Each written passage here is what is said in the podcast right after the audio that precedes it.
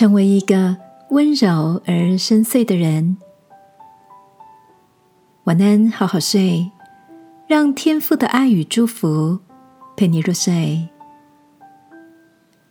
朋友，晚安。今天的你一切都好吗？前几天在网络上看到一篇文章，里面提到好人缘的吸引力法则。作者发现，人际关系好的人都有一个共通的特点，就是懂得发现每个人身上的优点，并且不吝于献上真诚的赞美。我会想起自己喜欢的一位老朋友 Zoe，就是拥有这样温柔而又深邃的人格特质。她的温柔不是逆来顺受的那一种。而是在细腻处，自然展现温暖而体贴的心意。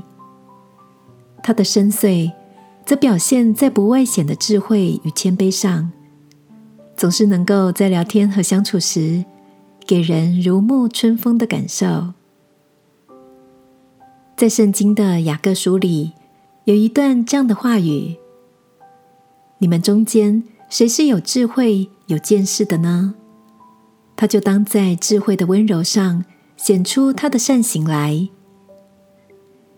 亲爱的，在你的生活中也有这样温柔待别人、以智慧显出善行的榜样吗？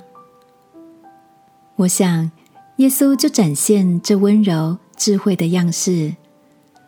他所拣选的门徒大多出身卑微，耶稣亲自以三年半的时间。向他们展现天赋的爱与智慧，也带领他们亲近关怀当时社会上的边缘人以及残疾弱势者。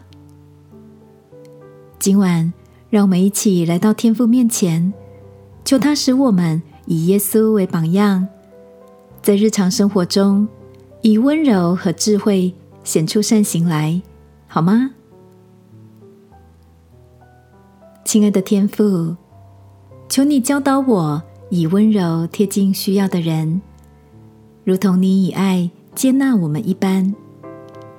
奉耶稣基督的名祷告，阿门。晚安，好好睡。祝福你在爱里满有智慧与温柔。耶稣爱你，我也爱你。